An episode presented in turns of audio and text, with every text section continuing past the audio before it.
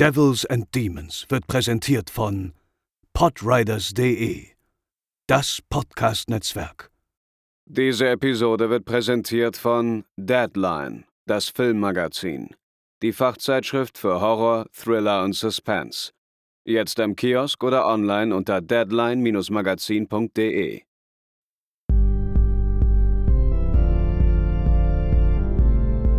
They're coming to get you, Barbara.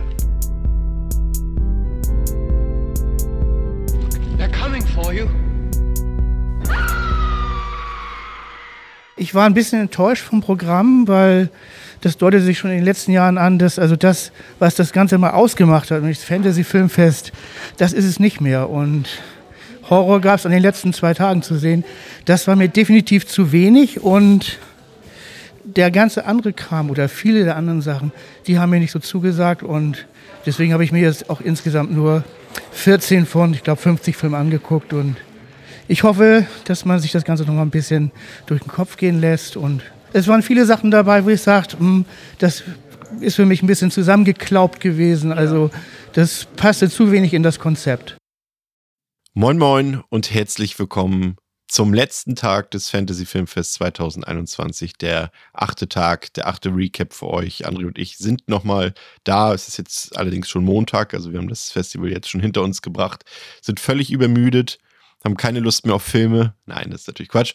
Ähm, aber wollen für euch nochmal den letzten Tag und das äh, Festival an sich nochmal zusammenfassen. Äh, deshalb, hallo André, guten Morgen. Bist du wach? Geht's dir gut? Nee, wach bin ich nicht, aber gut geht's mir. Noch kein Käffchen? Nee, tatsächlich noch nicht. Ich habe mich aus dem Bett direkt vors Mikro geschält. Das ist Frühstück Einsatz. gibt's jetzt, Frühstück gibt's erst nach der Aufnahme. Das ist Einsatz. Da habe ich für dich direkt äh, was zum, zum Auflockern äh, mitgebracht. Und zwar ähm, gibt es beim großen A-Versandhandel, äh, gibt es gerade wieder so eine Blu-ray-Aktion hier. Kaufe 6, zahle 30. Also nicht 30 Blu-rays, sondern 30 Euro. Bei Arrow? Wäre schön. Ähm, A. und dort sind auch Halloween 4 und 5 in der Emery ähm, im Angebot. Und ich finde es witzig, da ist so ein, so ein Sticker drauf, da steht drauf, ungekürzte Fassung mit Donald Pleasance.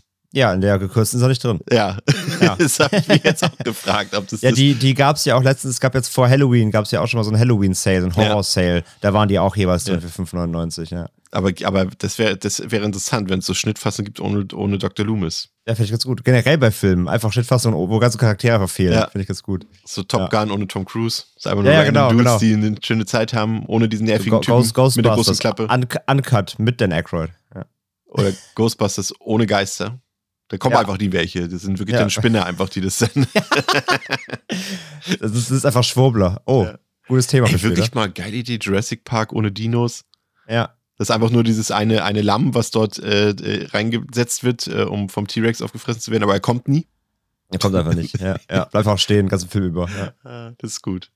Liebe ich. So, so, so Fan-Cuts hätte ich gerne. Ja. Ja, wollt, wollt ihr dazu eine extra Episode, dann äh, drückt jetzt Daumen hoch und wir machen das noch. äh.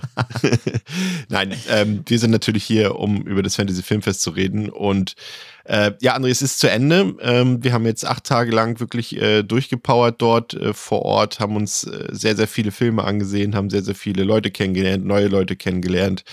Ähm, fass doch mal kurz zusammen, wie für dich die letzten acht Tage so waren und äh, sowohl in cineastischer Hinsicht, vielleicht aber auch in zwischenmenschlicher Sicht. Das klang ein bisschen traurig, gerade so zwischenmenschlich. In zwischenmenschlicher, in romantischer Sicht. ich meine, wir hatten ja vorher abgesagt, dass wir natürlich möglichst versuchen wollen, trotz des hohen Pensums an Filmen und den äh, Aufgaben, die wir uns da so vorgenommen haben, äh, natürlich das Ganze trotzdem irgendwie genießen zu wollen. Und äh, ich für meinen Teil kann zumindest sagen, ich habe das geschafft. ähm, aber wir waren uns, glaube ich, ja einig, dass wir das ganz gut in den Griff gekriegt haben. Also es hat sehr viel Spaß gemacht, es war eine sehr, sehr coole Woche. Ähm, ich mag ja eh generell, ich bin ja großer, großer Event-Fan. Ich mag es ja ganz gerne, wenn man so äh, mehrere Tage irgendwie wo verbringt, wo dann auch eine Atmosphäre entsteht, wo man sich so ein bisschen dann als zweites Wohnzimmer zu Hause fühlen kann. Und das hat gut, sehr gut funktioniert. Das liegt einmal natürlich auch am, Savoy-Kino, weil es einfach fucking gemütlich ist und teilweise zu gemütlich. Ich meine, das haben wir schon oft erzählt. Wenn man äh, leicht angemüdet ist, sollte man sich nicht zu tief in diese schönen Ledersitze fallen lassen. Wir sind nur einmal eingeschlafen dieses Mal. Also so ehrlich können wir sein, aber das ist für uns eine gute Leistung, dass wir bei, glaube ich, jetzt äh, 20, 21 Filmen nur einmal eingenickt sind, jeder. Ja, das stimmt, das stimmt. Das ist für uns ein gutes Pensum. Wir sind ja auch alte Männer, die auch mal schlafen müssen. Nee, aber ich wirklich hat sehr viel Spaß gemacht, äh, sehr coole, sehr viele Leute getroffen, sehr, sehr coole Gespräche geführt. Das, das FFF-Team war ähm, freundlich wie immer, sehr cool gequatscht, sehr cool ähm, ausgetauscht, mit den, äh, mit den Leuten geschnackt, mit Hörerinnen und Hörern geschnackt, was uns natürlich auch mega gefreut hat.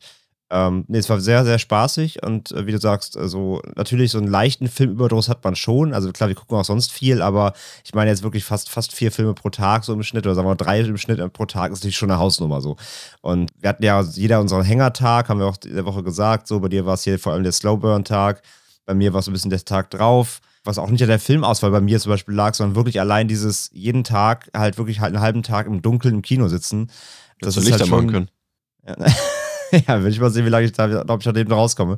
Ja, aber irgendwann schlaucht es natürlich so ein bisschen. Aber äh, insgesamt natürlich trotzdem ein, wieder ein schönes Festival äh, mit, ähm, mit guter Stimmung und äh, ja, viel, viel Freuden. Ich mochte es, dass ich, ähm, ich glaube, wir waren, haben am Dienstag oder Montag? Ne, am zweiten Tag haben wir gleich Döner gegessen, ne? Zusammen. Montags war das, ja. Montags habe ich gesagt, das ist auch das erste und letzte Mal in der Woche. Es sollten bei mir noch vier weitere Döner folgen. bei mir keinen. Ja. Also ich habe mich dran gehalten an so einer Abmachung. Kann ja. ich ja nichts für, wenn du dir heimlich nachts immer um halb, halb zwölf auch Döner sneakst. ja, ähm, ja, aber gebe ich dir ansonsten auch recht. Also mir hat es auch auf jeden Fall äh, Spaß gemacht und genauso wie du es gesagt hast, war natürlich auch ein paar, paar, sag ich mal, äh, anstrengende äh, Zeiten vorbei, die eher dann an der Müdigkeit lagen oder an der, an der körperlichen Verfassung. Spaß gemacht hat es durchgängig. Wir haben auch viele coole Filme gesehen, auf jeden Fall. Da kommen wir am Ende nochmal drauf zu sprechen. Äh, waren auf jeden Fall sehr lobenswerte acht Tage. Und da möchten wir uns natürlich an der Stelle auch nochmal bedanken äh, bei allen Beteiligten. Also bei dir, André, vielen Dank. Ja, äh, danke auch dir, Chris. ja.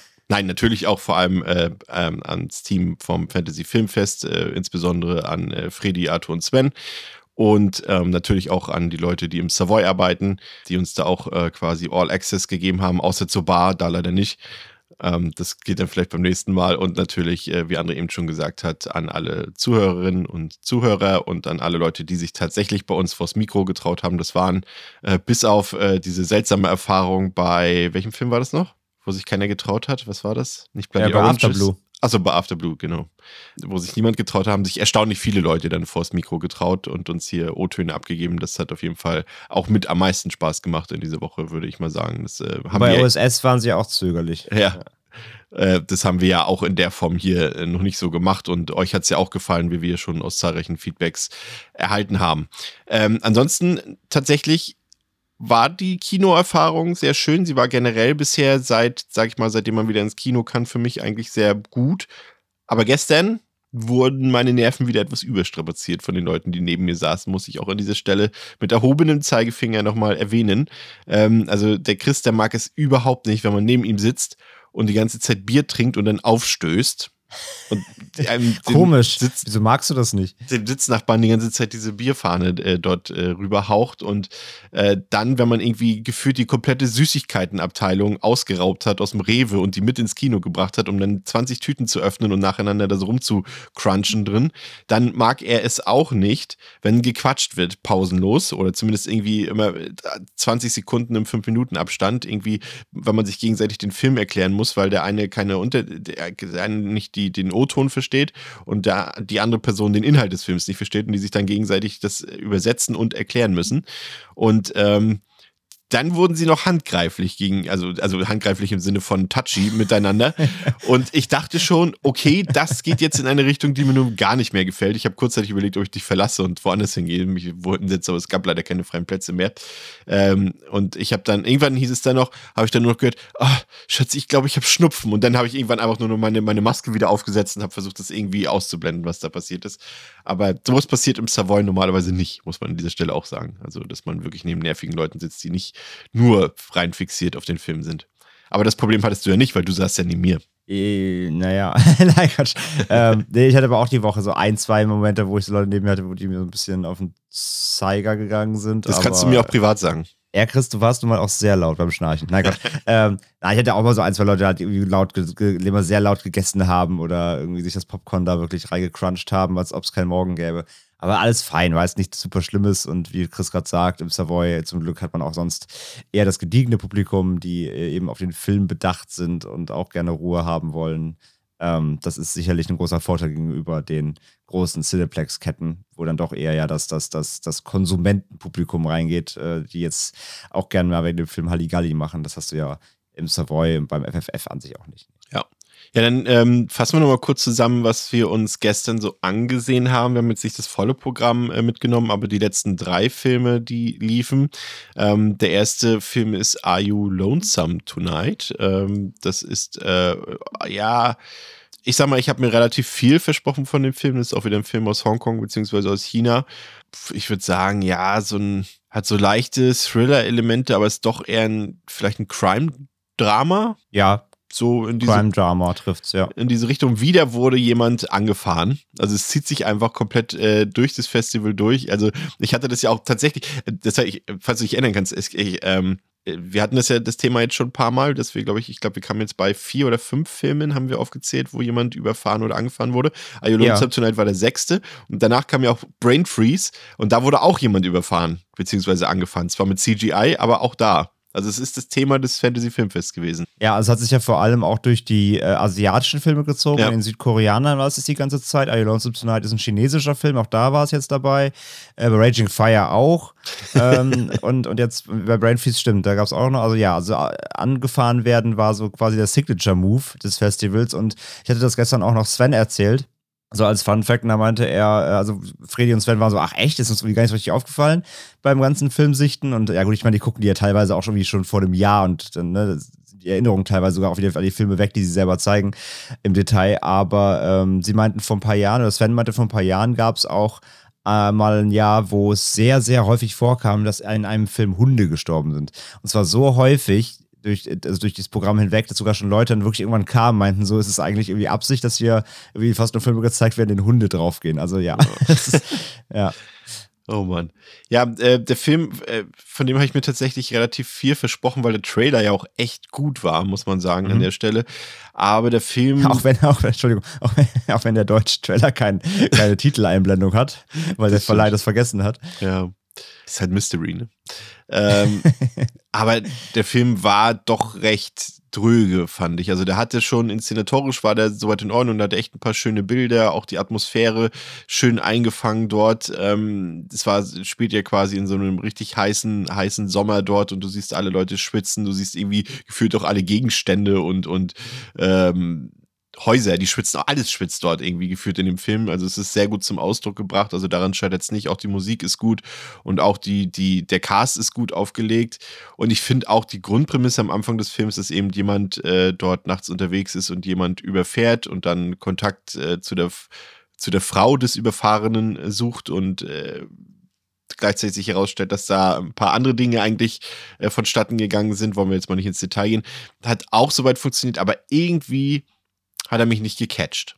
Das war mir irgendwie, ich weiß, ich finde nicht mal, um sie sagen, ja, langatmig kann man auch nicht so richtig sagen, aber es war schon ein bisschen langweilig irgendwie. Das, ich, für mich ging das nicht so richtig vorwärts. Ähm, und ja, ja, doch, es zog sich einfach vor sich hin so ein bisschen. Irgendwie so, ich wurde nicht warm mit dem Ganzen. Weil das, wie gesagt, das Audiovisuelle ausgeklammert, das war wirklich gut. Wie sah es bei dir aus? Ja, ging mir leider ähnlich. Also ich habe mir vom Trailer einen ganz anderen Film versprochen. Der Trailer ist sehr temporeich. Der verspricht eher so einen, so einen Mystery-Thriller. Also es geht um irgendwas aufzudecken oder es geht um eine Wahrheit zu finden. Das ist ja das Motiv auch des Films. Und der, äh, der Trailer verspricht aber echt so mehr Thriller, mehr Anspannung, mehr, mehr, mehr Thrill-Ride, mehr, mehr Action auch teilweise. Also das, der Trailer ist sehr, sehr temporeich und du hast, einen, du hast einen ganz anderen Film vor Augen. Und er war eben das Gegenteil. Er war ich möchte nicht mal sagen Slow Pace, ist schon viel passiert, aber er suhlt sich auch eher gerne in, seiner, in seinen Bildern und ähm, wie Chris schon sagt, diese Darstellung der Hitze im Film fand ich super. Auch zum Beispiel, wenn du so Gegenshots, so Lichtgegenshots hast, wenn man vor dem Fenster steht, dann leuchtet das Fenster so richtig, ne? Also als ob draußen irgendwie die glühende Sahara-Hitze ja, reinscheint. Das haben sie schön ähm, überbelichtet. Das hatte mich so ein bisschen an, wie heißt nochmal der Kameramann von Steven Spielberg? Ähm, der macht das ja auch immer so in, in, in den Spielberg-Filmen, immer mit dieser krassen Überbelichtung. Das ist halt auch irgendwie bei Krieg der Welten und bei, bei das schlechtes Beispiel. Ich sag's dir gleich, jetzt hier schon mal weiter. Ich finde es raus. Und das fand ich gut. Das habe ich so ein bisschen an Predator 2 erinnert. Da ja. hat es auch so gut funktioniert. So alle schwitzen, alle tragen nur Unterhemden, weil es einfach so fucking heiß ist. Das fand ich alles super. Ähm, sowieso audiovisuell toller Film. Ich meine auch gerade das hier als Regiedebüt. Ne? Ich fand ihn wirklich ähm, visuell wirklich, äh, wirklich sehr, sehr stark. dass er gut funktioniert. Wir hatten auch nach dem Kino, du hast es auch direkt gesagt, ne? Der Film hat so ein bisschen Vibes von Wonka Wai, aber, ja. aber leider nicht erzählerisch. Nee. Ähm, und denn der Film rollt quasi das Feld von hinten auf. Man erfährt halt zu Beginn direkt einen Fakt über den Hauptdarsteller. Und der Film führt dann eher das andersrum ad absurdum. Wie ist es denn da hingekommen überhaupt? Ja, und äh, es gibt dann eben eine Leiche. Das haben wir ja gesagt. Es wird jemand überfahren. Und dann wird aufgedröselt, wie ist es dazu gekommen, dass am Ende dann, dass wir am Ende den Anfang sehen so. Und ähm, ich hatte gedacht, das wird irgendwie verschachtelter und spannender, aber wie, wie Chris sagt, es ist ein Crime-Drama. Es geht eher um ähm, das Verarbeiten, dieses Schuldgefühl, was man hat, wenn man etwas, äh, etwas eine unfreiwillig, eine, in Anführungszeichen, eine Tat begeht. Und gleichzeitig geht es dann eben rein in dieses, dieses Aufschlüsseln, wer war denn diese Person, die da eben gestorben ist? Und glaube ich, dass das, dass das alles irgendwie mit rechten Dingen zugegangen ist. Und gleichzeitig gibt es dann eben auch so eine Investigation-Part die Polizei, aber auch der ist wieder sehr, sehr dröge inszeniert. Also ich, dröge ist eigentlich ein böses Wort für den Film, weil ich, der, er hat seine Qualitäten, aber es war halt null, was ich erwartet habe. Es hatte keine Spannung, es hatte keinen Thrill. Es war alles eben sehr, es plätscherte es, so. Es fühlte sich so an wie ein Tag an diesem heißen Sommer, in dem er spielt. So ein bisschen so, du, so, du, du willst, hast keine Lust, dich zu bewegen, weil du sofort schwitzt, du hast keine Lust, irgendwie was zu machen draußen, willst einfach nur, dass der Tag rumgeht. Und so hat ja. sich so ein bisschen das Filmgefühl angefühlt. Ja, genau, aber in diesem Tag musst du halt ein, Mystery aufklären. Ja. Das ist also, oh nee, ey. Kein ja, Bock. Richtig keinen Bock. Und ja, ey, irgendwie, ich habe keinen Zugang gefunden. Der war mir echt zu, zu verkopft, langsam. Wie gesagt, ich habe einfach auch einen anderen Film erwartet. Und ähm, er konnte mich dann irgendwie nicht so richtig reinziehen. Ich fand die Geschichte dann auch, es war noch relativ schnell, hat er dann auch seine, seine Punkte klar gemacht. Es war dann relativ schnell aufgelöst, dass eben dieser äh, wer dieser Überfahrene ist, was der noch für Hintergründe hat und dieser ganze der Investigation-Part war auch nicht so richtig spannend und dann gibt es halt verschiedene Charaktere, die halt verschiedene Versionen des Ganzen erzählen. Das ist dieses typische, ja, du musst halt gucken, wem glaubst du und so. Ah, ich weiß aber nicht. Das hat irgendwie alles mich nicht richtig gepackt. Also da fand ich, da hatten wir andere Filme auf dem Festival, die auch so mit Mystery, also sie Spirit Walker, ne, wo es auch darum geht, Identitäten aufzuklären oder von mir aus auch ähm, hier Broadcast Signal Intrusion, ne, mit Verschwörung und so. Das war alles spannender inszeniert. Die hatten irgendwelche, die hatten Punkte, wo ich wirklich in, in, in, in da war ich, da war ich irgendwie drin. Da wollte ich mehr wissen. Und hier war einfach nur, hier wollte ich einfach, dass der Film endet leider irgendwann. Das tut mir leid für den Film, aber er hat es nicht geschafft, mich zu packen. Und ich finde es erstaunlich, weil ich weiß nicht, ob wir beide einfach einen schlechten Tag dann für den Film hatten, weil er kam ja tatsächlich auf dem FFF sehr gut weg. Ja ähm, schon mal zu spoilern, er hat nämlich im, er war im Fresh Blood Award drin und er hat Platz 2 belegt in Hamburg. Nach ähm, äh, Beyond the Infinite äh, Two Minutes, der, der haushoch gewonnen hat, das war uns ja schon klar. Aber er hat Platz 2 gemacht. Also die Leute fanden ihn äh, in der Mehrzahl dann doch wohl sehr gut. Oder ja. eben kaum jemand fand ihn schlecht das kann ja auch manchmal schon reichen, um das Ergebnis äh, zu erreichen. Wenn er dann immer zwischen drei und vier irgendwo landet, dann reicht das ja schon für eine hohe Platzierung. Also äh, der ja, war ja auch nicht schlecht. Ich kann ja auch nichts Schlechtes großartig sagen. Ich bin, da waren wir uns ja auch einig, dass wir uns den Film definitiv auch nochmal ansehen werden. Dann vermutlich dann im Heimkino, um den nochmal vielleicht ein bisschen mit anderen Augen zu sehen. Äh, Janusz Kaminski ist übrigens der äh, Kameramann von Steven Spielberg. Ach ja, genau. Ja. ja. Ähm, was würdest du dem jetzt unter dem jetzigen Eindruck erstmal geben? Ich bin bei einer 3. Ja, gehe ich mit. Also ich, ich, ich verstehe die Qualitäten, ich sehe die Qualitäten, aber er hat mich nicht angesprochen erstmal. Also ich bin zu einer 3. Ist sicherlich kein schlechter Film. Ähm, aber wie du sagst, also ich glaube, ich muss ihn auch nochmal gucken einfach. Wunderbar.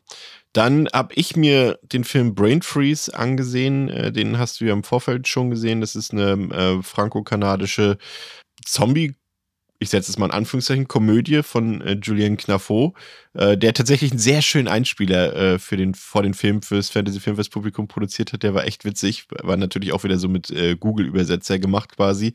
Ähm, und er hat dann so erzählt, ja, er war schon ein bisschen lustlos, diesen Einspieler zu machen. Das hat er so da auch so ein bisschen gesagt äh, und hat es deshalb sich einfach gemacht und hat es einfach dann mit, dem, mit der Google-Funktion gemacht und hat äh, nebenbei äh, sein, ähm, wer ist das, sein Staubsaugerroboter dort äh, durch die Wohnung fahren lassen und sowas alles oder saß in seinem Whirlpool zu Hause äh, und das war schon äh, ganz niedlich und das war auch das Lustigste am Film, muss ich gestehen.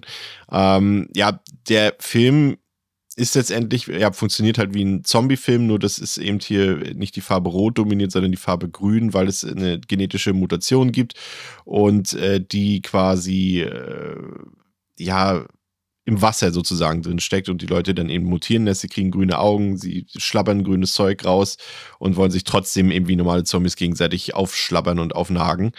Und dann geht es eben darum, dass ein Teenager zusammen mit seiner mit, mit einem Baby und zwar seiner ganz kleinen Schwester äh, versuchen müssen, da irgendwie rauszukommen von dieser Insel dort, die dort unter Quarantäne steht, ähm, die dann auch zufällig noch in so einem, wie sagt man, so ein, ja, ich weiß nicht mehr, wie das nennt. Früher bei OC California gab es das auch immer bei der Serie, dieses Newport Beach. Das war immer quasi so ein abgeriegelter Bezirk, wo nur die Reichen wohnen, wo auch ein großes Tor quasi ist, so ein, sag mal, so ein Gated Community, nennt man das so? Wahrscheinlich. Ja. Oh, ja. Und ja, und das Problem mit dem Film, das ich hatte, ist, dass er nicht lustig ist. Und der Regisseur hat sogar noch gesagt, ja, und jetzt bekommt ihr auch mal was Lustiges zu sehen, eine Komödie. Und ich habe halt nicht einmal gelacht im Film. Also gar nicht. So nicht mal im Ansatz. Also, weil irgendwie selbst, also es, für mich hat der, war der, hat der Film auch nicht funktioniert wie eine Komödie, weil er irgendwie nicht mal irgendwie so richtig so bewusst versucht hat, witzig zu sein. Ich weiß nicht. Also es gab natürlich so ein paar Szenen, die irgendwie aus Slapstick entstehen sollten, aber so richtig eine Komödie war das für mich nicht. Aber es war irgendwie auch kein Horrorfilm. Also es hat für mich null funktioniert, das Ganze, muss ich gestehen. Also das, mhm. äh, der Film war jetzt so von der Produktion her, es gibt ein paar hässliche CGI-Shots, die teilweise eben auch dadurch entstanden sind, dass äh, der Film quasi eigentlich so vier Tage bevor die Pandemie ausgebrochen ist, soll, sollte er, nee, nicht, war der, nicht vier Tage. Sie haben noch vier Tage gebraucht, um den Film fertigzustellen und dann kam die Pandemie und dann konnten sie, und sie haben den im Winter gedreht und sie konnten dann keine, äh, quasi im kanadischen Winter und sie, ihnen hat ja sozusagen die Schneeshots gefehlt und als sie den Film beenden wollten, war es halt Sommer und dann mussten sie halt mit CGI arbeiten sozusagen und das siehst du an der einen oder anderen Stelle oder da, als jemand überfahren wird, da sieht man auch ganz klar, dass es CGI ist, aber ansonsten hat er ein paar nette, nette Praktiken Practical Effects bei und ist auch recht hochwertig gefilmt, aber er ist irgendwie langweilig. Also ich, das war tatsächlich der langweiligste Film für mich vom ganzen Festival. Das ging für mich überhaupt nicht vorwärts. Es hatte null Flow, keine Dynamik. Die, die Charaktere waren mir irgendwie wurscht, weil die Schauspieler auch nur so semi-interessant waren. Also das hat für mich gar nicht funktioniert. Ich weiß nicht, ob du dich noch erinnern kannst, als du den gesehen hast vor ein paar Wochen. Ja, ja, schon. Also, ähm, ich fand ihn halt echt gar nicht so schlecht wie du jetzt irgendwie. Also, ich weiß nicht. Also, klar, ich zu Hause mal gucken, ist immer was anderes, wenn du wirklich da auch gebannt auf die Leinwand bist. Ich glaube, ich habe nebenbei noch ein bisschen was auch geschrieben irgendwie. Also, lief so ein bisschen nebenher, weil, wie du sagst, also jetzt ein großer Wurf ist rein innovativ oder da sieht man jetzt nichts, was man nicht woanders schon gesehen hat. Ist jetzt kein Film, wo du da irgendwie gebannt auf die Leinwand starrst äh, für, für 90 Minuten, bist völlig hin und weg. Das ist klar. Ich fand halt, ähm, ich meine, sie haben wieder einen Turn gefunden auf Zombie-Genre. Ja, irgendwas musst du dir einfallen lassen, dass es jetzt hier eben so Fertilizer ist, solche, dass die, dass die Zombies quasi so Pflanzenzombies sind, ja. ja. Okay, das war vielleicht noch halbwegs irgendwie neu, ähm, äh, kennt man sonst aus Videospielen, Plants vs. Zombies. äh, das fand ich auch ganz witzig. Ich fand auch, ich fand, also er war nicht wirklich lustig. Er hatte aber so zwei, drei schon kleine Momente, wo ich irgendwie mal mich kichern musste. Also es gab so ein, zwei ähm, Situationskomik-Momente, die funktioniert haben. Ähm, aber es stimmt schon, die, die in Anführungszeichen Gags äh, sind nicht gut geschrieben. Also das Gag-Writing ist ganz furchtbar an sich. Aber du bist ähm, auch wieder ein Hund weggekickt. Völlig unnötig. Ja, das stimmt. Und dann gab es auch wieder ganz viele eben aus dem Genre bekannte Elemente, wie zum Beispiel diese typischen Radiomoderatoren, die von Verschwörung reden, ja. Die Army will natürlich den Bezirk abriegeln und auslöschen. Ähm, dazwischen stolpern halt dann die, die Protagonisten von A nach B durch die Szenerie. Aber wie du sagst, ohne wirklich weiterzukommen, denn das Problem ist ja, dank der gated Community, so richtig viel Spielraum hast du ja auch nicht. Ja. Und äh, ja, ist, ich meine, er hat ein paar Effekte. Ich fand Blood and Gore geht hier und da in Ordnung. Ähm, ich fand hier und da gab es echt ein paar nette pra praktische Effekte, die waren okay. Aber ja, im, Großen und Ganzen, es ist halt wieder ein Film, der das Zombie-Genre mit ein bisschen Gesellschaftskritik vermischt. Das hat Romero eben nun mal auch schon gemacht vor, vor mittlerweile 50, 60 Jahren. Und das Ganze dann eben mit, mit noch, ne, äh, quasi Verschwörungen und, und äh, die wollen sich alle einsperren und so. Und das ist halt quasi gegen, gegen die Upper Class hier läuft das ist noch der einzige Turn, der vielleicht ein bisschen funktioniert, ja. Also äh, da gibt es wieder ein paar, paar lustige Momente, die eben mit der, mit der äh, gehobenen äh, Klasse äh, zu tun haben. Die, die sind hier und da ganz nett, aber es reicht halt nicht für einen kompletten Film. Also ich hatte dem jetzt im Vorfeld zweieinhalb gegeben, aber es kann auch gut sein, dass die sehr gut gemeint waren. Also ich denke mal zwischen, du hast anderthalb gegeben, ne? Ja. Auf Letterboxd ich glaube, zwischen anderthalb, also zwischen deinen anderthalb und meinen zweieinhalb liegt die Wahrheit irgendwo. Also es war keine komplette Katastrophe, wie du sagst. Äh, ich finde auch, der Film sieht viel besser aus, als das Poster verspricht. Das ja. Poster sieht nämlich aus wie der letzte Trash-Rotz. Aber inhaltlich ist der Film so wie, der, wie das Poster. Genau, aber inhaltlich ist der Film das Poster, aber optisch ist er besser tatsächlich. Ja. Also es ist irgendwo, er ist, er ist kein kompletter Trash-Mist, aber er ist auch wirklich nicht gut. Also es ist ein Zombie-Film, den, den kann man sicher besser mitnehmen als 30 andere schlechte Zombie-Filme aus den letzten zehn Jahren, aber See ist das sicherlich nicht. Auf gar keinen Fall. Dann haben wir uns mit äh, großer Spannung den Abschlussfilm des Festivals angesehen, nämlich äh, Silent Night äh, von Camille äh, Griffin. Das ist ähm, die Mutter von Roman Griffin Davis. Das ist der tolle Hauptdarsteller aus Jojo Rabbit, an den Kinderdarsteller, falls ihr euch erinnern könnt. Und äh, auf den Film waren wir eben besonders gespannt, weil es eben kaum Promomaterial zu dem Film gibt, äh, weil es kaum äh, großartige Pressekritiken im Vorfeld gab und weil es nicht mal einen Trailer dazu gab. Und äh, wir haben jetzt so eine gewisse Vorahnung, woran das alles liegen könnte. Dazu gleich mehr. Ja, und dann haben wir uns den angeschaut und das ist im Endeffekt fühlt es sich erst an wie so eine typisch britische Komödie. Sie hat eine relativ, äh, ja, namenhafte Besetzung. Kira Knightley ist sicherlich der bekannteste Name dort mit drin. Ähm, Annabelle Wallace, die haben wir zuletzt in äh, Malignant gesehen, aber auch Matthew Good kennt man oder Lily Rose Depp, die Tochter von Johnny Depp und noch ein paar andere bekannte Gesichter und eben Roman Griffin Davis. Und ähm, die verbringen, das sind äh, befreundete Familien, die sich eben teilweise seit der Highschool kennen und die verbringen ein Weihnachtsfest gemeinsam. Und das ist, wie gesagt, klingt alles erstmal nach typischer britischer Komödie. Das eskaliert so ein bisschen, die Leute streiten und so weiter. Aber dann kommt ein Punkt, können wir den nicht verraten? Ist das. Ja, doch, das steht in der Plotbeschreibung drin, das können wir hier verraten. Falls nicht, dann hört mal kurz für 10 Sekunden weg. Ähm, das Problem an diesem Weihnachtsfest ist, es ist klar, dass alle Leute in ein paar Stunden oder in ein paar Tagen sterben werden, weil eine große toxische Giftgaswolke äh, einmal um die Erde reist und alle Leute umbringt sozusagen und ziemlich qualvoll umbringt. Die Alternative die die Regierung hier zur Verfügung stellt, ist eine Exit-Pille, äh, mit der die Leute quasi ohne Qualen sich jetzt schon aus dem Leben schießen können und dann, wann sie wollen, sozusagen. Und äh, das ist letztendlich der Plot des Films. Und es geht dann darum, äh, soll man das nehmen, wann sollen wir das nehmen, was wollen wir uns noch sagen, bevor wir alle sterben, wollen wir hier, teilweise wollen sie halt das Weihnachtsfest, die Erwachsenen so inszenieren, jetzt wäre alles normal, jetzt wäre alles Friede, Freude, Eierkuchen und eher die Kinder äh, kriegen mit, nee, irgendwie ist es nicht so Weihnachten wie immer, sondern hier geht irgendwas vor sich und so weiter und sie wollen, dass die Eltern ehrlich zu den Kindern sind und so weiter. Und so eine Sachen entspinnen sich dort. Die Problematik an dem Film, die wird eben auch zumindest jetzt beim Fantasy Filmfest wurde sie aufgemacht dadurch, dass die Regisseurin, also Camille Griffin und, und ihr Sohn ähm, noch ein Einspieler aufgenommen haben, in dem sie ganz klar sagen, dass der Film vor der Pandemie gedreht wurde und dass die Botschaft dahinter jetzt keine äh, Anti-Impf-Kampagne sein soll und dass die Leute, dass sie dahinter stehen, dass alle Leute sich bitte impfen lassen sollen und so weiter.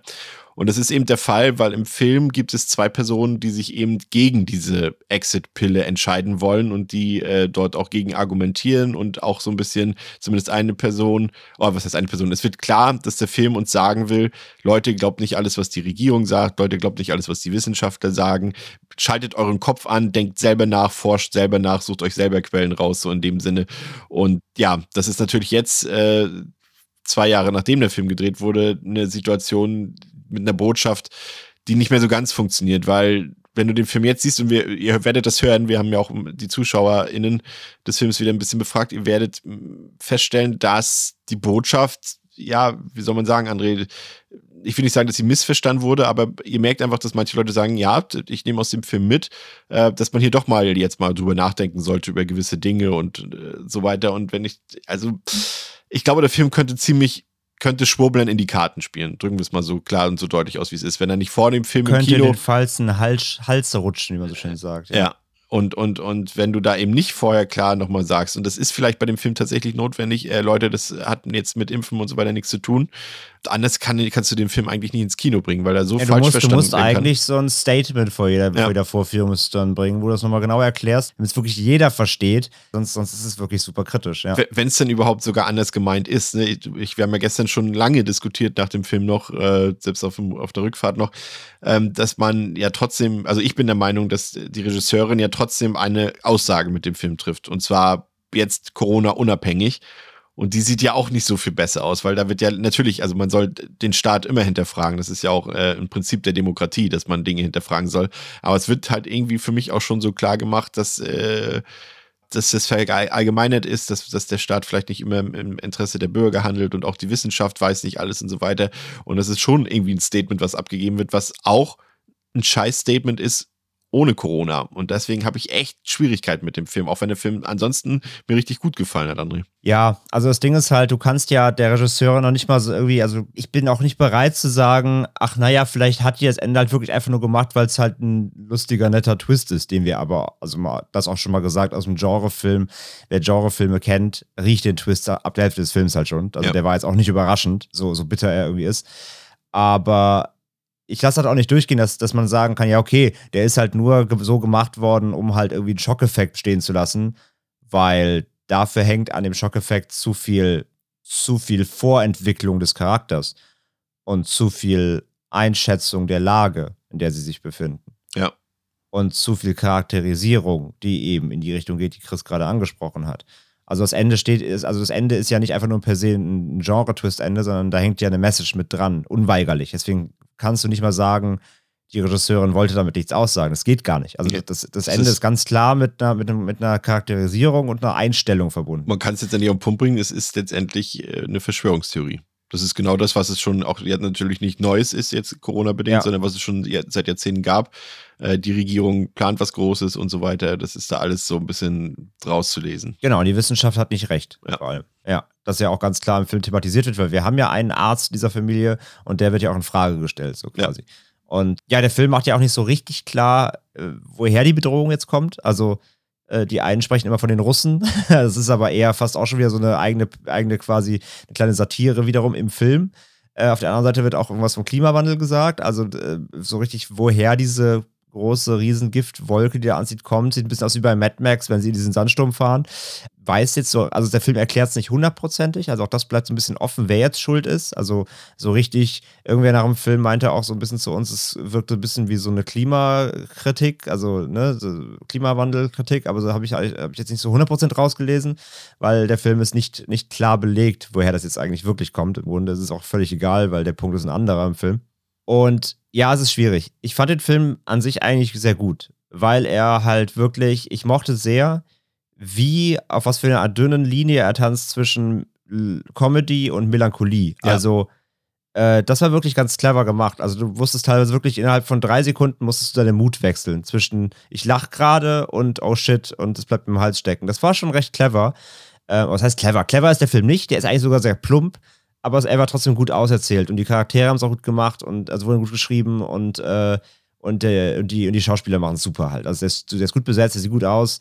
Gibt, gibt viele tolle, ja, dynamische Dialogszenen, ja, wo im Kreis gesessen wird und sich Bälle zugespielt werden.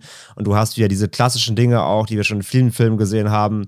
Äh, eine Gruppe von Menschen ist sich sicher ist, oder weiß, es geht dem Ende zu. Jetzt können wir noch mal irgendwie alle unsere Geheimnisse auf den Tisch ballern. Und übrigens, ich wollte übrigens mal immer schon mit dir bumsen. Und ach, echt? Uh. Und ne, also solche Dynamik entsteht dann da auch. Das ist nichts Neues, funktioniert aber gut, weil die, weil die Darsteller so gut sind. Ähm, das ist alles, das ist alles in Ordnung.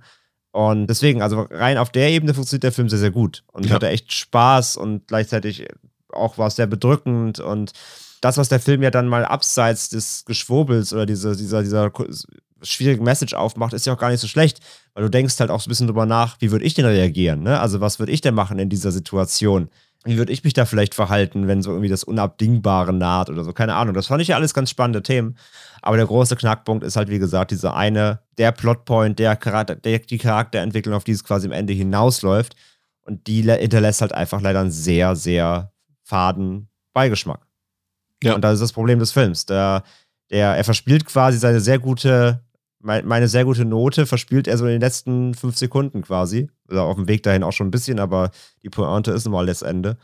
Und deswegen, es ist wirklich schwierig. Man muss es eigentlich, um den Film bewerten zu können, musst du eigentlich sogar diese zwei Dinge irgendwie trennen, aber gleichzeitig geht das ja nicht, weil es trotzdem ein Film ist. Von daher bin ich da wirklich immer auch sehr hin und her gerissen, letztendlich, wie ich den Film wirklich einschätzen soll. Ja. Ja, ich, ich habe es für mich so ein bisschen, das ist eine Mischung aus äh, Lars von Triers äh, Melancholia, nur nicht in diese esoterischen oder in dieser, dieser, ja, wie soll man es ausdrücken? Ich will jetzt auch Lars von Trier nicht schon wieder beleidigen. Äh, Schon wieder vor allem. ja, äh, sagen wir es mal, sagen mal so, nicht, nicht auf diese Art und Weise, sondern eher so auf äh, Office Christmas Party äh, Niveau, falls du den Film kennst, mit dieser Mhm. Das war ja, wenn man die beiden zusammen mischt, dann kommt ungefähr das raus, was wir jetzt hier mit Silent Night bekommen haben. Und ich ja, so ein fand auch, bisschen, si- auch, auch so ein bisschen Silent, Na- äh, ist auch so ein bisschen Melancholia trifft Love Actually oder so. Also es ist so ein, es ist irgendwie ein schöner Weihnachtsfilm und gleichzeitig halt komplett Chaos. Ja, Ja, ja, total. Also der hat echt ein paar, also wir haben auch gut gelacht, muss ich sagen, da gab es auch wirklich ein paar echt witzige Szenen und äh, dann auch wiederum sehr traurige Szenen, auch zum Beispiel als, nee, egal, die wollen nicht spoilern, aber es gibt halt ein paar Momente, wo man auch wirklich ein bisschen schlucken muss. Und ja, ich, ich würde sagen, der Film profitiert gleichzeitig von der Pandemie, weil sein Impact dadurch viel, viel größer ist jetzt, weil, weil wir halt auch wieder viele Situationen erleben, die eben jetzt nicht weit davon entfernt sind von dem, wo wir uns befinden. Aber gleichzeitig äh, zieht der Film eben auch, wird der Film runtergezogen durch die aktuelle Pandemie, weil die Botschaft dadurch natürlich völlig deplatziert wirkt. Und ich bin der Überzeugung, also er soll tatsächlich am 3. Dezember in den Kinos starten in Europa. Also ich habe da irgendwie meine Zweifel, dass das äh, so über die ja, das ist, ich kann mir das nicht vorstellen, dass sie den Film so zeigen werden. Also irgendwie glaube ich das nicht. Also entweder äh, verschieben die den nochmal oder die schicken den irgendwie direkt auf, auf, auf DVD raus, keine Ahnung. Also ich kann mir das nicht vorstellen, dass der Film so ohne zusätzliche Informationen im Kino läuft. Also glaube ich einfach nicht. Und ansonsten gebe ich dir recht, ähm, ich bin mir, kann mich auch nicht so richtig entscheiden, wie ich den Film finden soll. Also einerseits finde ich ihn gut, gleichzeitig ist die Botschaft halt scheiße. Schwierig. Macht euch selber einen Eindruck. Ähm, falls ihr die Möglichkeit habt, den Film zu sehen. Per se ist der Film ein guter Film, aber wie gesagt, mit Vorsicht zu genießen, würde ich mal sagen. Ja, das waren die Filme. André, was äh, würdest du jetzt sagen? Nein, halt bevor wir das machen, äh, haben wir natürlich noch die versprochenen äh, ZuschauerInnen-Reaktionen. Die hören wir uns jetzt an und dann darf André weiterreden. Traurig, verrückt, äh, unerwartet, ich weiß es gar nicht. Ja, man bezieht da schon so ein bisschen auf auf die jetzige Lage, aber ich habe gerade eigentlich keine Worte dafür vielleicht. Ja, mein, mein erster Gedanke war so, oh mein Gott, glaub nicht alles. so bin ich gerade rausgekommen. Ja. Aber ich ähm, auch nicht gewusst, wie ich mich jetzt da entschieden hätte. War schon irgendwie perfide. Es war auch immer so diese, diese schöne Musik zu diesem schrecklichen Thema, also sehr bizarr auch. Aber man, man war drin und es war sehr kurzweilig und ja, hat dann irgendwie schon mitgenommen. Okay, so uh, I think it's pretty cool. I think it's an interesting topic and a cool idea. I think it's an interesting conversation. So, like, yeah, I think it's an interesting idea for a movie. Nein, ich fand ihn gut und er war lustig und war bewegend. Hat mir gut gefallen. Ah, ich fand den mega gut. Also total. ja, man hat sich also auf jeden Fall überhaupt über die ganze Weltgeschichte also seine Gedanken gemacht und was man glauben kann, was man nicht glauben kann, was das mit einem selber macht und dass wir eigentlich in nichts drinstecken. Ja, ich fand, ihn, fand das auch ein guter Film und ähm, natürlich äh, ein sehr äh, diskutables Thema so, also was man ne, so vor allem jetzt in der Situation, wie ja vorher extra nochmal angekündigt wurde, dass es halt nicht missverstanden werden soll, was halt genauso passiert wäre, wenn man es nicht vorher gesagt hätte. Und ja, es war durchaus lustig. Äh, so, ich würde mal sagen, typisch englischer Humor so ein bisschen. Ja, also fand ich gut. Wenn man das vorher nicht ankündigt, glaube ich, dass das schon sehr, sehr viele sehr, sehr falsch verstehen könnten. Normalerweise wäre es vielleicht, ähm, also ich sage vor Corona wäre es so, hätte man vielleicht kurz gesagt, ne, könnte man falsch verstehen oder so, aber jetzt vor allen Dingen mit den weil das ja auch immer noch äh, Diskussion ist mit vielen, äh, mit den Impfkampagnen und Impfgegnern und sowas, dass es halt durchaus genau diese Sparte trifft. So. Und wenn man halt dann das nicht explizit sagt, so, dann äh, werden das wahrscheinlich die falschen Leute genauso verstehen, wie sie es gerne möchten. Ich bin, ich bin sprachlos. Ja, emotionaler Film, spannend. Also ist auch gerade echt zu frisch der Eindruck, um da jetzt direkt was zu, zu sagen. Ich, ich fand es sehr konventionell tatsächlich. Also ich finde die, die, die ganze Idee Exit Pill, ob das jetzt irgendwie dramatisch ist oder nicht, also da hat sich der Film so hinter so eine ganz traditionelle äh, Dramatik gestellt, ob das jetzt, äh, ja, dass das so eine ganz, ganz tragische Geschichte ist oder so. Und das finde ich so ein bisschen trivial. So. Und ich hätte, hätte mir halt gewünscht, dass man da so ein bisschen, bisschen kontroversere Haltungen vielleicht zu solchen, zu solchen Government-Maßnahmen ähm, äh, vielleicht ein bisschen mehr präsentiert, weil letztlich ist so eine Exit-Pill eine coole Idee für, für so eine Situation. Und der Film macht eben so dieses klassische Tod ist was Schlimmes ähm, ähm, ähm, Menschenbild auf und das langweilt mich. So. Und ich hätte, ich habe eben gerade schon gesagt, ich hätte es sehr schön gefunden, wenn wir als Covid-Response genau das gemacht hätten. Eine Exit-Pill für jeden, der möchte und sonst nichts. Und dann feiern wir alle. Aber das ist eben genau das Gegenteil von dem, was der Film gemacht hat. Deswegen fand ich es langweilig. Ja gut, das, äh, so kann man den Film halt auch lesen. Die Regisseurin hat ja vorher gesagt, das meint sie nicht. Äh, das kann man ihr auch sicher abnehmen. Aber der Film funktioniert halt so. Der Film kann das so aussagen. Und äh, das ist sicherlich kontrovers, aber dann halt nicht in, eine, also nicht in eine Richtung, die mir gefällt. Also impfen ist, geht euch impfen. So, das ist, das ist, sollte selbstverständlich sein. Und ähm, ja, in dem Fall dann zu sagen, der, der, der hat es jetzt überlebt, weil er sich halt nicht an den Government-Plan gehalten hat, ja, äh, kann, man aus kann man aus dem Film ziehen und das ähm, macht ihn halt auch nicht besser. Ja, wir haben es eben nochmal gehört, auch hier äh, ja mehr oder weniger kontrovers aufgenommen, beziehungsweise zwiegespalten aufgenommen. Manchen war es ein bisschen egal, manche mussten schon ganz schön schlucken bei der Thematik.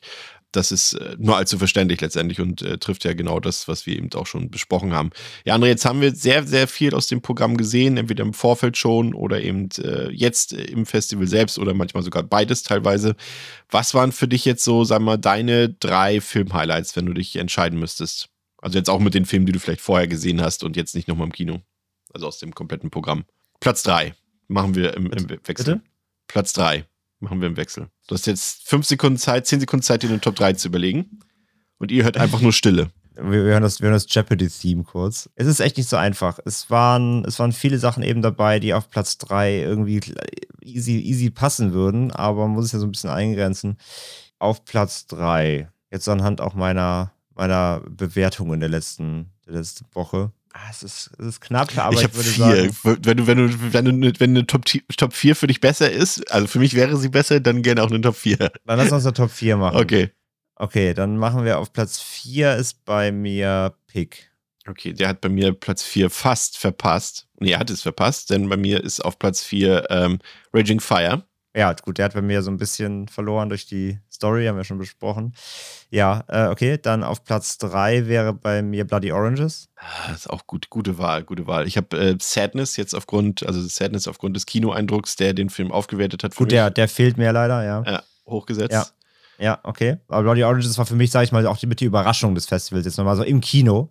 Ja. Weil, na, keine Erwartungen und der uns hat auch wirklich sehr, sehr umgehauen äh, mit seiner bösen und, und auch noch da nochmal, Bloody Oranges hat ja auch so ähnliche gesellschaftskritische Fragen, die ja. er aufwirft, wie jetzt zum Beispiel in Silent Night, finde ich, äh, spielt das aber viel cleverer aus, zum Komplett. Beispiel auch im Vergleich. Und macht da auch am Ende die Botschaft klarer und setzt da auch ein Statement und ähm, in eine richtige Richtung. Deswegen, man kann böse sein und man kann auch äh, äh, schwierige Fragen aufmachen, aber man kann das trotzdem ganz rund zu Ende bringen. Auch da nochmal so, das, das, zeigt, das, das zeigt noch mehr das Problem von Silent Night, finde ich sogar. Ähm, genau, also das wäre bei mir drei. Dann Platz zwei, ja, es, es ist halt jetzt wirklich super eng.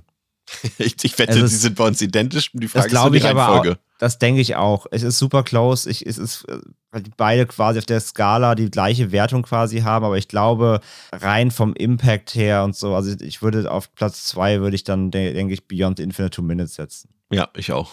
Ja, und was Weil ist dann uns, ja, ja. Ist ein fantastischer Film. Ich meine, hört nochmal unsere, war ja direkt in der zweiten Episode, glaube ich, oder dritten, ja. die vier Anfang der Woche.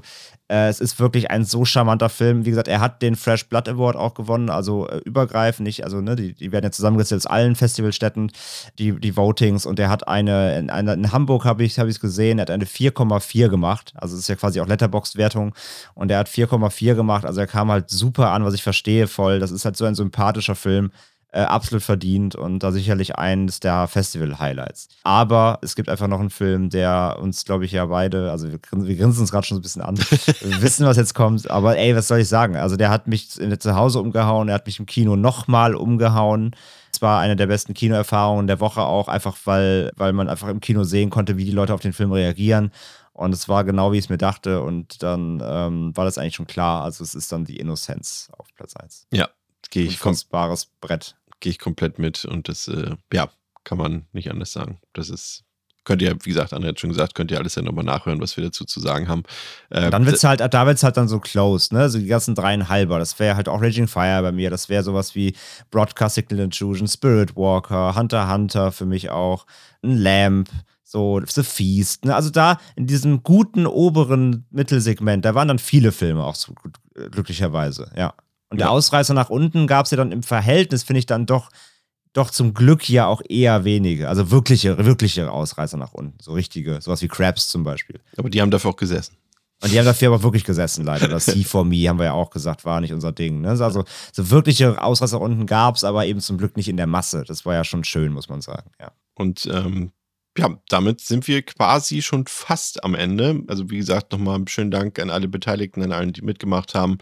Äh, und uns unterstützt haben. Und wir versuchen mal, ob wir das im nächsten Jahr dann wieder auf die Beine gestellt äh, bekommen und ob ihr das wollt. Das könnt ihr uns ja dann gerne auf den bekannten Plattformen bei Discord, Instagram, Twitter oder per Mail schreiben. Und zum Abschluss haben wir noch ähm, ein Interview, André, ein ganz besonderes Interview mit einer Person, die uns auch sehr, sehr viel äh, geholfen hat in den letzten acht Tagen. Erzähl mal noch mal was. Ja, also äh, ich habe nochmal mir äh, gestern am letzten Tag, am letzten Abend, während du Brain Freeze geguckt hast, sorry not sorry. Im wahrsten Sinne des Wortes. weil ich ihn ja wieder schon kannte, habe ich mir nochmal Sven gestappt, eben hier den, äh, wie ich ihn auch bezeichne, oder ich habe ihn gefragt, was ist eigentlich so sein, hat er eine Bezeichnung? Und wir haben uns darauf geeinigt, das hört ihr gleich dann auch nochmal äh, so in der in einer Unternehmenswelt würde man ihn vielleicht den Chef vom Dienst nennen. Ja, also er macht, er ist quasi alles. Er, er, wenn irgendwas am, am Not am Mann ist, ist er da. Er zählt die Stimmen aus der Fresh Blood Awards. Er macht den Einlass. Er macht das Merchandise. Er äh, hilft einfach da, wo, wo Hilfe benötigt wird in Hamburg und ist jetzt eben seit 18 Jahren eben dabei als Helfer vom Fantasy Filmfest in Hamburg, früher im Cinemax, heute im Savoy und äh, ja, feiert quasi dann bald auch quasi offizielles Mitarbeiterjubiläum mit 20 Jahren, muss ich mal reinziehen, 20 Jahre. Aber ich will gar nicht so viel erzählen, das hat er gleich als selbst nochmal. Ich habe mir geschnappt, knappe, ja, knappe 20 Minuten haben wir uns ins Foyer gesetzt, ähm, während Ruhe war und alle Brain Freeze genossen haben Nee. ähm, und haben ein bisschen geschnackt und das hören wir uns jetzt an. Ich sitze jetzt hier mit einem Menschen, der das Fantasy Filmfest besser kennt, vielleicht als die Veranstalter selbst. Nämlich jemand, äh, der das Festival seit 20 Jahren, glaube ich, jetzt ungefähr begleitet. Hallo Sven. Hi, André. Sven, du gehörst quasi zum Fantasy Filmfest Hamburg dazu, wie äh, ja, das Plakat, wie die Filme an sich auch und wie auch eben das Team. Ich meine, du gehörst ja zum Team. Kannst du mal kurz erklären, was machst du beim Fantasy Filmfest? Für was bist du verantwortlich? Und ja, wie gesagt, ähm, wie, ist wie bist du in die ganze Sache überhaupt reingekommen? Gott, das ist ja, das ist ähm, eigentlich eine relativ unspektakuläre Geschichte. Also ähm, im Grunde bin ich hier ähm, Local Assistant, Helfer für ähm, den ganzen Ablauf im Hintergrund. Das heißt, ich gucke am ersten Tag, sind alle DCPs da, ähm, sind die Trailer alle richtig. Und sobald wir angefangen haben, ähm, kümmere ich mich um unsere Zuschauer, ähm, beantworte Fragen, versuche zu helfen und kümmere mich dann eben auch im Hintergrund darum, dass unsere Gäste, also Regisseure, ähm, Produzenten, ähm, wenn wir sie dann einladen, auch zu uns kommen. Das heißt, dass ich stellenweise dann auch dreimal am Tag zum Flughafen fahre und ähm, den Chauffeur spielen darf. Jetzt gerade bei Corona ja nicht so, ne? aber äh, sonst natürlich habt ihr, habt ihr mehr Gäste. Und du hast mir die Story ja schon mal off- off-Record so erzählt. Möchtest du noch mal kurz auch äh, on, on tape für die Zuhörerinnen und Zuhörer machen?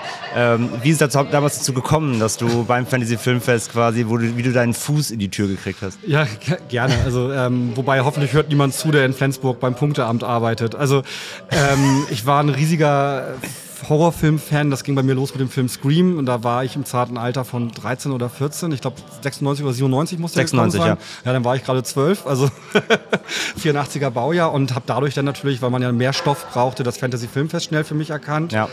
Und ähm, war dann zwei, drei Jahre ganz normaler zahlender Gast und habe da viele Filme gesehen, war total begeistert und bin dann auch mit dem damaligen Durchführenden in, in Hamburg in Kontakt gekommen. Das war der Rudi. Ähm, einige Zuhörer kennen ihn vielleicht noch. Und ähm, es begab sich dann, dass in Berlin ein Audiogerät kaputt war, was ähm, es nur noch in Hamburg und in Berlin gab. Und bei dem Film, der jetzt gezeigt werden sollte, in Berlin war auch noch der Regisseur da. Das war Jeff, Lie Jeff Lieberman von Santa's Little Helper. Mhm. Äh, Satan's Little Helper. Satan's Little Helper, ja. Santa wäre ja kein Ja. Wortspiel. Und ähm, dadurch, dass das ein ausverkauftes Haus war und dieser Player von Hamburg jetzt irgendwie ganz schnell dahin musste, das hätte die Bahn wahrscheinlich nicht so schnell geschafft mit den Fahrzeiten und den Baustellen. Und da hat er einfach gefragt, Mensch, wer hat denn Führerschein und könnte das dahin bringen? Und dadurch, ähm, gerade frisch mit Führerschein, ich habe den zum Glück schon mit 17 gehabt, ähm, bin ich mit meinem alten klapprigen Golf dann innerhalb von zweieinhalb Stunden vom Hamburg Dammtor zum ähm, Festivalkino in der Kulturbrauerei nach Berlin gefahren und habe diesen Player dahin gebracht. Und ja, das war wirklich ähm, sehr, sehr spannend. Und dadurch ist man dann in Kontakt geblieben und ab dem nächsten Jahr wurde ich dann gefragt, ob ich nicht offiziell ähm, hier helfen möchte. Und das mache ich seitdem. Also im, im Grunde ist es ja auch fast schon eine verfilmbare Story. Äh, also du warst ja Driver, das, das ja, äh, keine Actionsequenz eingebaut. Äh, ja gut, Eindruck hinterlassen, sag ich mal. Ne? So, so funktioniert es ja manchmal.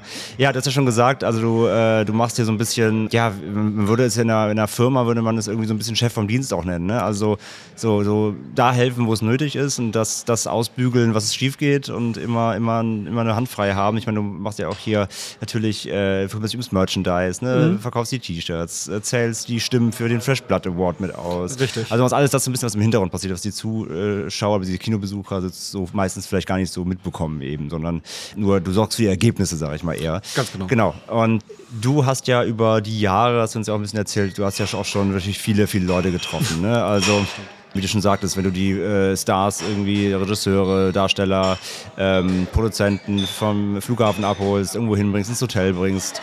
Äh, es gibt ja auch, ich meine, hatten wir auch selber ja auch im Podcast ja, ähm, es gibt Interviews dann, ne? es gibt Pressemomente, äh, dieses ganze Handling eben.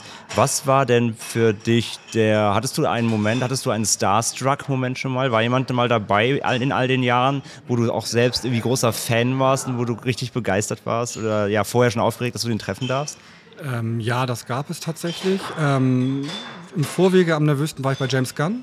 Oh, ja. Was dann auch tatsächlich, ähm, also, also klar, es war jetzt vor der Marvel-Zeit. Ja. Aber was, für was war der da? Für Super. Ah ja. Und ähm, den kannte ich natürlich schon ähm, durch den Vorweg Vorab-Screener und war Mhm. sehr begeistert. Und Slither war für mich auch immer ein absoluter Ja, ich liebe. Slither auch, ja.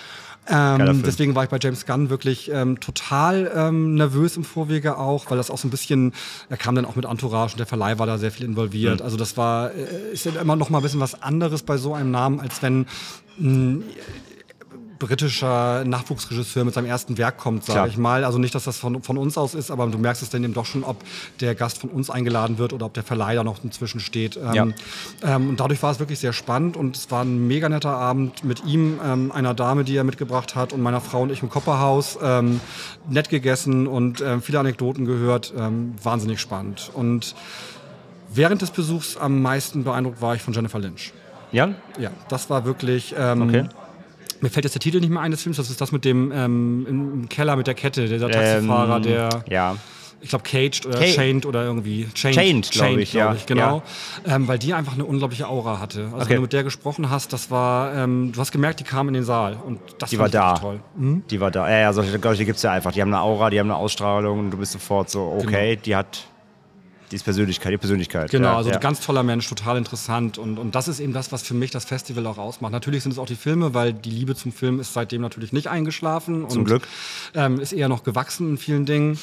ähm, aber das Kommunizieren, das, das Geschichten erzählt bekommen, nehmen wir dieses Jahr, auch wenn wir momentan durch Corona natürlich leider sehr viel weniger Gäste haben. Aber ähm, Conor McMahon ähm, war mit seiner Frau da, die Brasilianerin ist, er ist Mhm. ihre und ähm, dann einfach Hamburg auch nochmal durch diese unterschiedlichen Perspektiven nochmal wieder zu sehen, weil dann wird es auch Dinge gefragt, Ja. wo kann man hingehen, was kann man so essen Klar. und ähm, das ist das, was einen dann auch bereichert. Ja, klar, das glaube ich. Also, äh, zu Let the Wrong One in hier habt ihr ja auch ein QA halt hier gehabt, genau. Also deswegen, wir hatten ja dann eben Nawat Papuchado ja letztens auch für Gunpowder. Das waren natürlich die großen zwei Namen dieses Jahr. Oder das heißt eben einmal, einmal ein größerer, einmal ein kleinerer Name, aber Hauptsache Namen.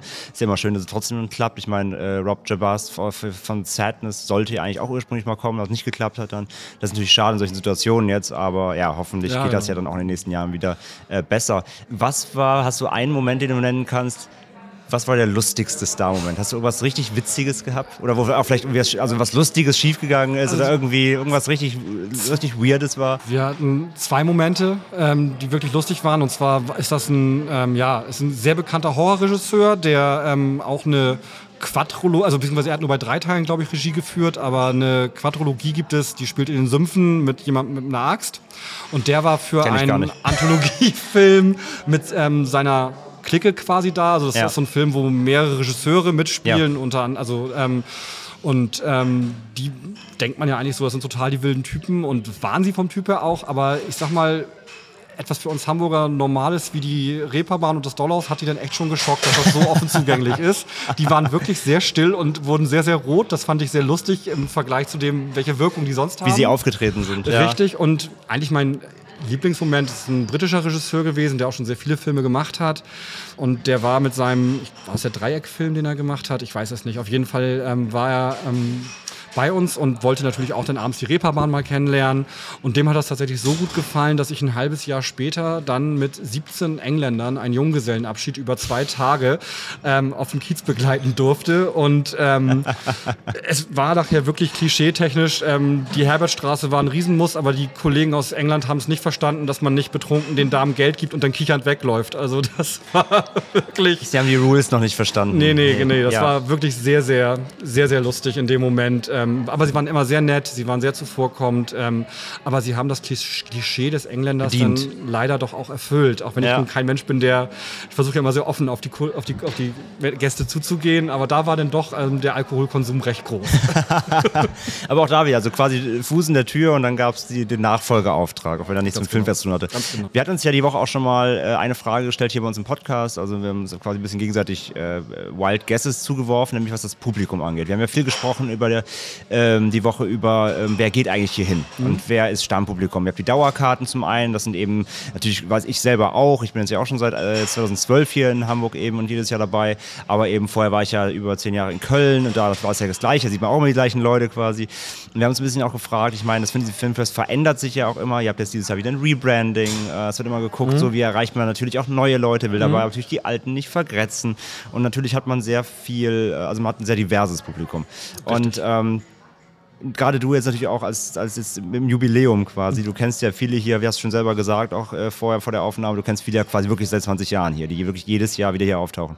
So so wirklich so, so, so greifbar, um es greifbar zu machen, so was sind das eigentlich für Leute? So, sind die sind die, kommen die zum Fantasy Filmfest schon, weil die irgendwie jetzt seit 20 Jahren wirklich Horror sehen wollen und sind die vielleicht auch irgendwie ein bisschen, äh, bisschen, bisschen, ja, ich will nicht sagen genervt, aber finden die das gut, wie das Filmfest sich auch diverser aufstellt? Bisschen mehr Arthouse, auch ein bisschen mehr, bisschen mehr Open, muss nicht immer nur Horror sein, kann auch mal ein Drama sein, wenn es zumindest irgendeinen Genre-Einschlag hat.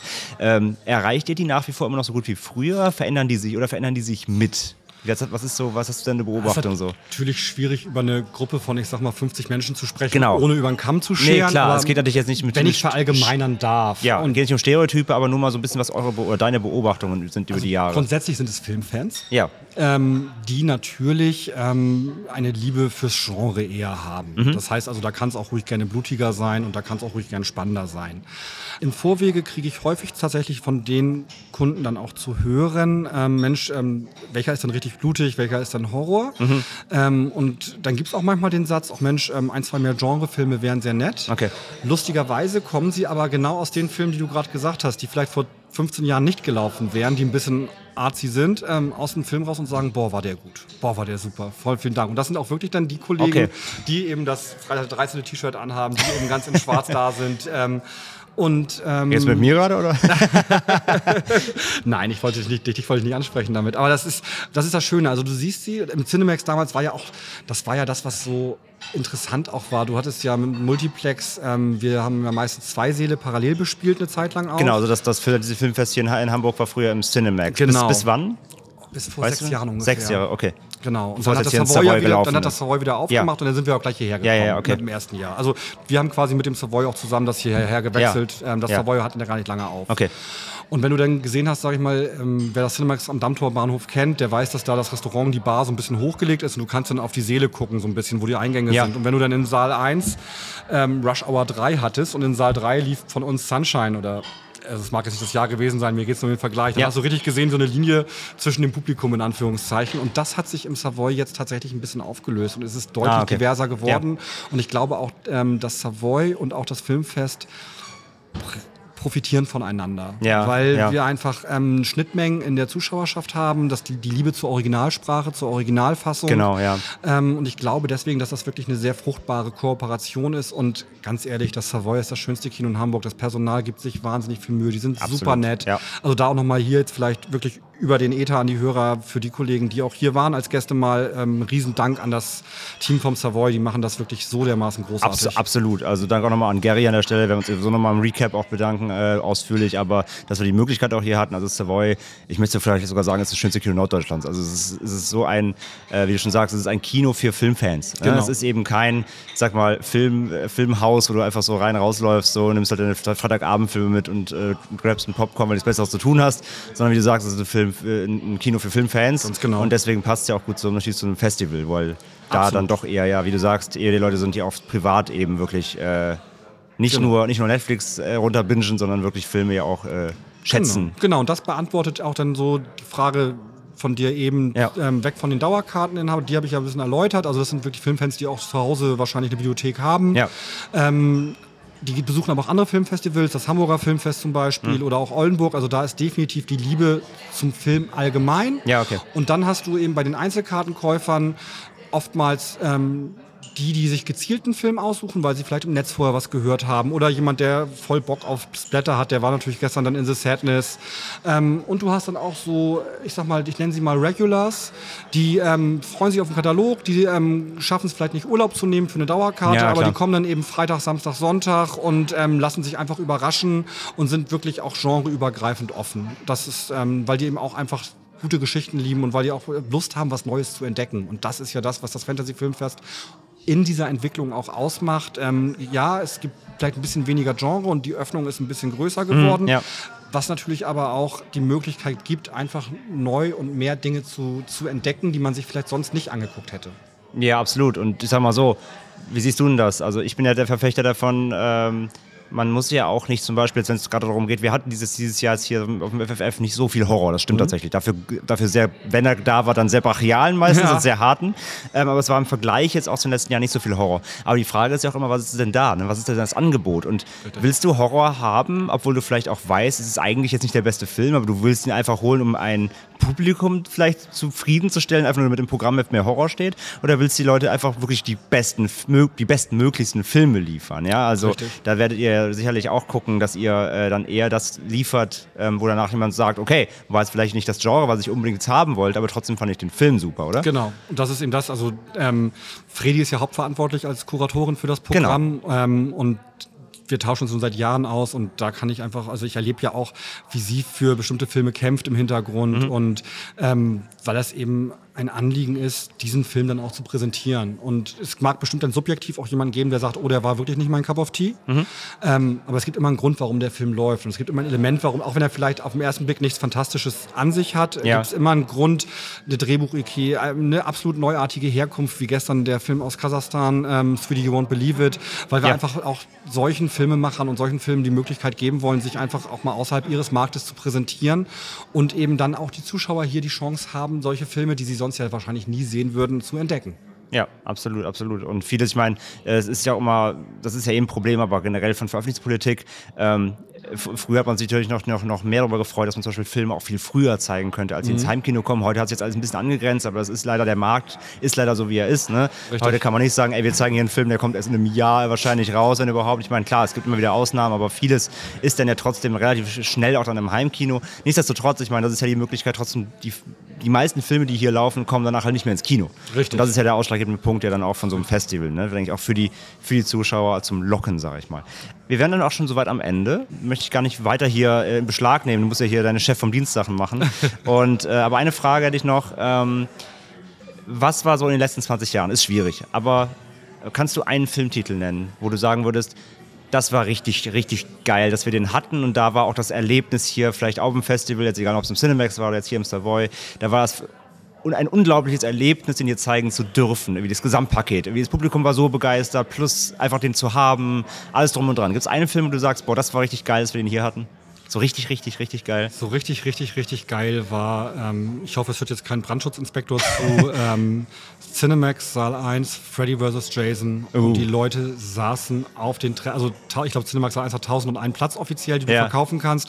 Und ich glaube, wir haben 1100 Leute drin gehabt. Also wirklich, die Treppen waren bis unten besetzt und ähm, es war eine Schmorzstimmung. Ähm, ich möchte aber auch für Savoy ähm, Festival da etwas sagen, was nah rankommt. Und zwar dieses Jahr The Sadness.